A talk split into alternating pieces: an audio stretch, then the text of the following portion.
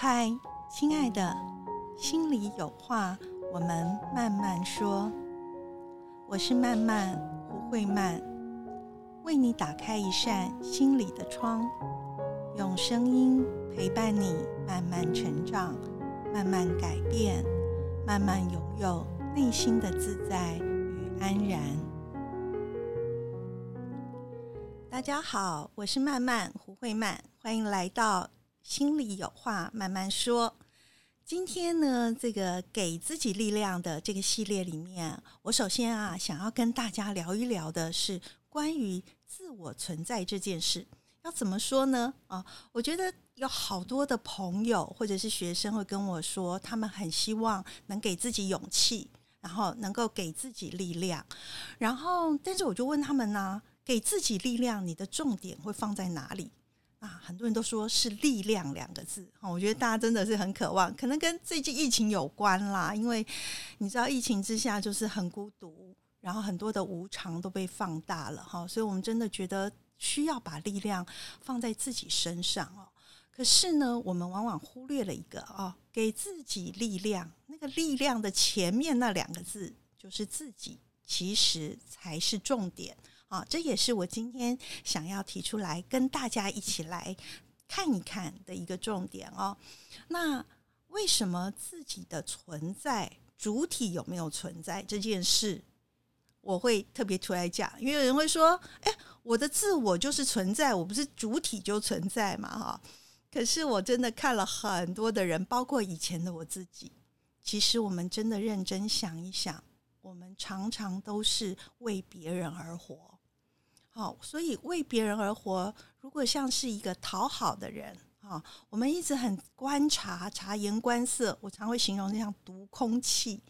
我们会在里面，哎，他心情好不好？哎，他有生气吗？哎，他期待什么？然后我们就赶快要去做，然后赶快要维持这个和谐愉快的气氛。请问你，当我们是这样的状态里，我们的自我有存在吗？其实没有。其实是别人成为了我们的主体，啊这其实是特别在我们华人社会哦，我觉得当然女性可能相对多一点。哦，当然有些男性啊非常体贴的男性也会是这样，但这样子体贴、付出、牺牲啊，然后为别人着想这样的人是非常的多，但这样的人其实主体不在自己，那主体不在自己的人。他们的力量其实是没有地方收纳跟容纳，就像你知道，一个一个容器很小，就算你有非常甘甜的泉水啊，我们的力量之泉，它没有地方，它没有容量可以装。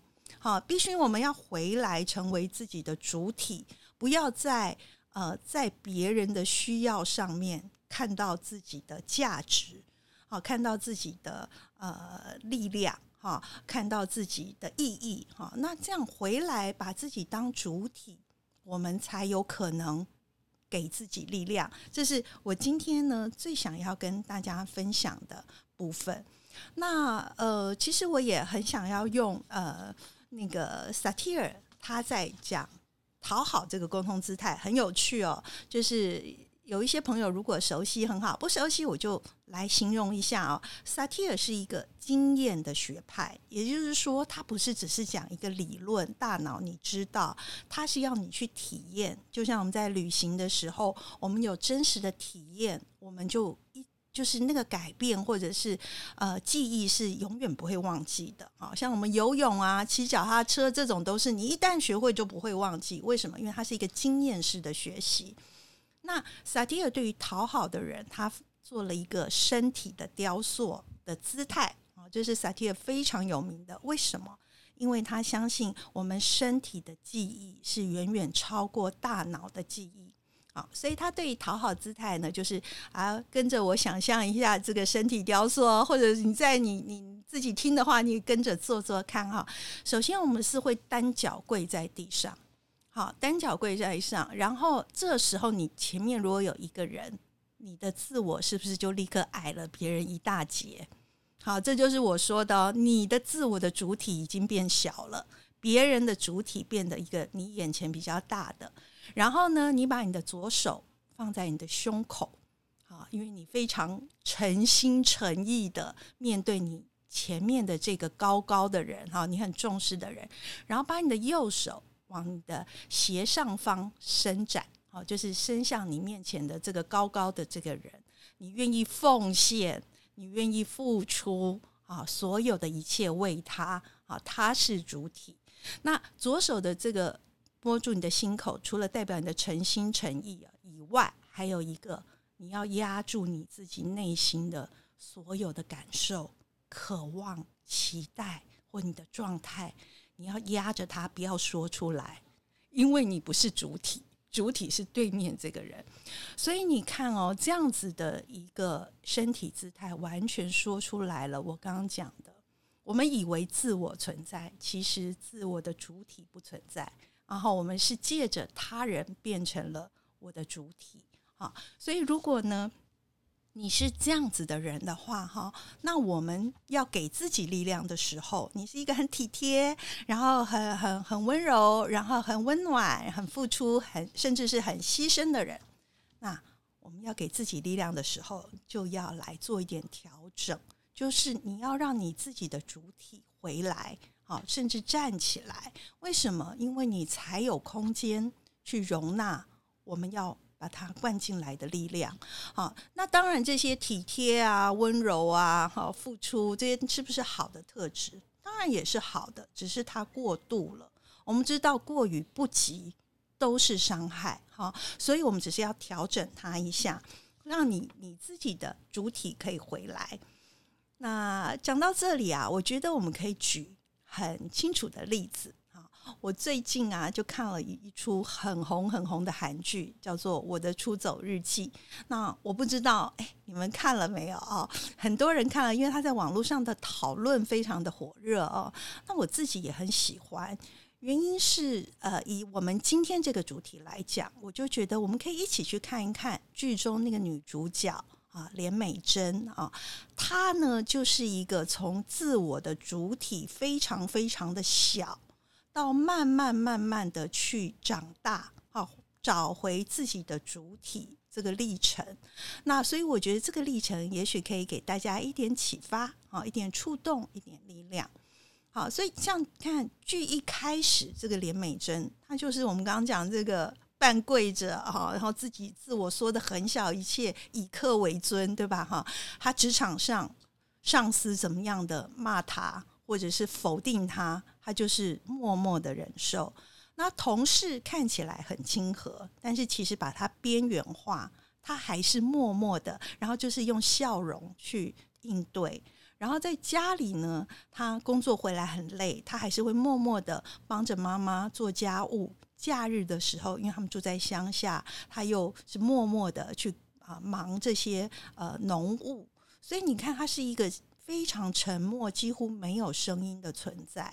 好，那他就是一直的体贴别人，所以他的爱情关系，他就说了，他谈了那么多。段恋爱，每一个都是王八蛋 哦，然后甚至就是前男友呢，还让他就是背债哦，他就是甘心为这个男生付出，然后背了这个债自己偷偷还，也不敢让家人知道，可是已经要到银行要催债哈，信用卡要停，非常危险的一个状态，所以你就知道他就是一个自己不见，没有字体，以他人为主体的一个状态。可是呢，在戏里面他就有说，呃，你知道这样的状态是非常非常疲倦的，所以戏里面梁美珍她就说，我的每一刻的呼吸都是劳动，好，然后我真的是累了，我不知道是从哪里开始出现问题，可是我就是累了。然后他说，所有的人际关系都像是在工作。哦，这我们就是看到一个模式哦，它不会只在一个面向出现。那它的，但是我们来看，我也跟大家分享一个，我们觉得很混乱，然后很痛苦的时候，不要太难过。为什么？它代表我们要转变的机会来了。因为当我们说，就像梁美珍说，我累够了，或者是如果真的有一些人他说我苦够了。这个时候就是我们开始要改变了。所以我的出走日记在讲的是一个自我的解放嘛，哈。那梁美珍就她，她要开始解放什么？她要开始从一个我的主体是不见的，到找回我是我自己的主体。那他开始做这些慢慢慢慢的改变，哈。那呃，包括像一开始。他就跟他的同事，他就创立一个小社团，因为公司规定每一个人都要参加社团，他就受不了，所以他跟另外两个同事创立一个叫“出走同好会”。其实，在我来看，这个已经是呃，他作为主体开始回来的一步了。好，因为他没有要去符合大家的，然后不用去去努力学习或者假装社交啊，就是他们这个出走童话会，就是坐在一起什么事都不做啊。你看这个主体是不是回来了？那第二个，他有一个很很有趣的一个改变哈，我们就看到他跟这个非常迷人的巨先生的这个爱情啊，是他主动去跟这个巨先生告白。你知道，主动这件事情意味着什么？意味着我们的主体是存在的，哈，我才能主动嘛，要不然就都是被动，对不对？所以他主动，而且他跟巨先生的告白语是什么？不是说我爱你，我喜欢你，哎，我们要不要谈一个感情？不是，他更进一步哦，他说，请你崇拜我，你什么都不用做，你来，请你来崇拜我。其实梁美珍说这一句话的时候。因为他自己已经开始走上这个从自己没有主体到把主体拿过来的这个历程，那他跟巨先生讲这个呢，其实关系里面的他者，巨先生如果愿意答应的时候，是我们的神队友，就是助攻角色啊。这也是我们讲说，哎，我可不可以就是只是自己独立的去走这条路？其实你如果可以跟关系连接，就很好的助攻啊。所以他这么。大胆有主体性的去讲、去告白，然后去说，请你崇拜我。因为崇拜是什么？崇拜就是说，梁美珍就是在说，现在开始我要变成发光的太阳，你仰望我、崇拜我，而我不再是以前那个啊，去有很多王八蛋当男朋友，然后背债的那个借光的月亮了，对吗？那甚至于到后面，我们会看到他开始会去。就是跟他的同事打架，哈 然后或者是说他开始会去咒骂哈，然后他甚至会开始诅咒他的前男友，说我希望他活得很糟。好，他甚至还想要去复仇，就是想要去砸前男友的婚礼哦。那我看到网络上有一些人评论，心理心理的角度的评论会说，诶，他还没有走出来那个受害的、被抛弃的。被被伤害的那个牢笼，其实我不是这样看。我觉得这一刻的美珍，她还走在那个把自己主体找回来、继续前进的路上。为什么呢？因为我们要知道，那个讨好，把自己蹲的低低的，那个自我踩到地板，对吧？就大概高出来五公分这种啊，他是没有办法说自己的生气的，所以他可以咒骂。其实这个就是已经自我出来，而且力量出来了，所以我们不要那么害怕生气。其实生气是一个活力、生命力的展现哦。那只是说，当然了，我们可以成长的去学更好的表达嘛，哈。